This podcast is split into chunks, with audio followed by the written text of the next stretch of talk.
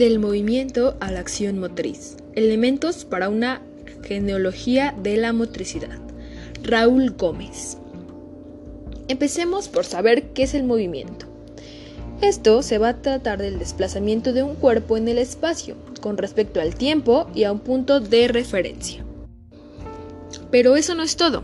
En neurofisiología se reconoce al movimiento como un comportamiento que posee carácter funcional y función integrativa.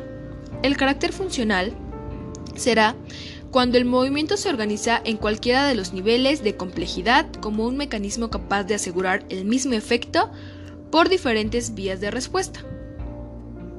Es el concepto de equivalencia motriz. Y la función integrativa, el movimiento más simple resulta de un tratamiento complejo de informaciones múltiples. La propia médula espinal tiene propiedades integrativas. Entonces,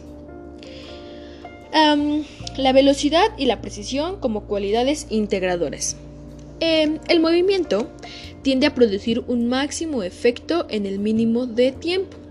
Si hablamos de la plasticidad por adquisición, será pues el comportamiento motriz cuando no resulta únicamente de la adaptación del organismo al contexto presente, sino más bien es función del contexto pasado. Ahora bien, la presencia de un doble mecanismo de control en relación con el efecto buscado. Esto dará respuesta a que el movimiento será inseparable del efecto a producir en ciertas condiciones contextuales.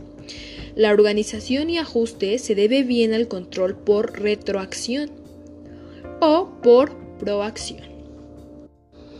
Ahora bien, vamos a hablar acerca sobre el origen de la concepción mecanicista, Leib o Corper. Y comienza a definirse entre el corper vivo de los animales y el corper muerto. A partir de aquí, el cuerpo es considerado como cosa, como cuerpo objeto, explicado sobre todo por las leyes de la anatomía y la biomecánica. Considero que también es em, el cuerpo animado, el cuerpo fenomenal, el cuerpo sujeto.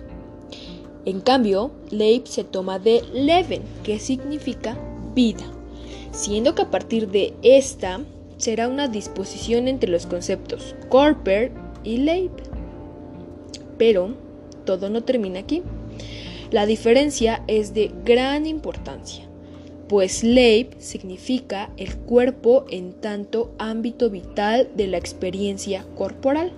Así es, Leib es una unidad preobjetiva y autorreferencial de la experiencia.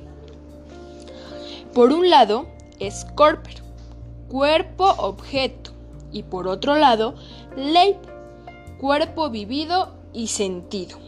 Como podrán darse cuenta, tiene significados muy importantes que obviamente vamos a dividir probablemente en dos, pero finalmente pues queremos referirnos a lo mismo.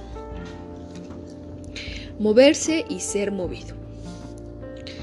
Desde la distinción de corper, que es decir, la masa de músculos, nervios y huesos, y leib, que son las impresiones, las sensaciones y las emociones encarnadas, vamos a hablar acerca de que el movimiento se refiere ya no solo a los aspectos mecánicos del desplazamiento corporal, sino y sobre todo a las significaciones que producen y son producidas por el comportamiento motor, que prácticamente es moverse.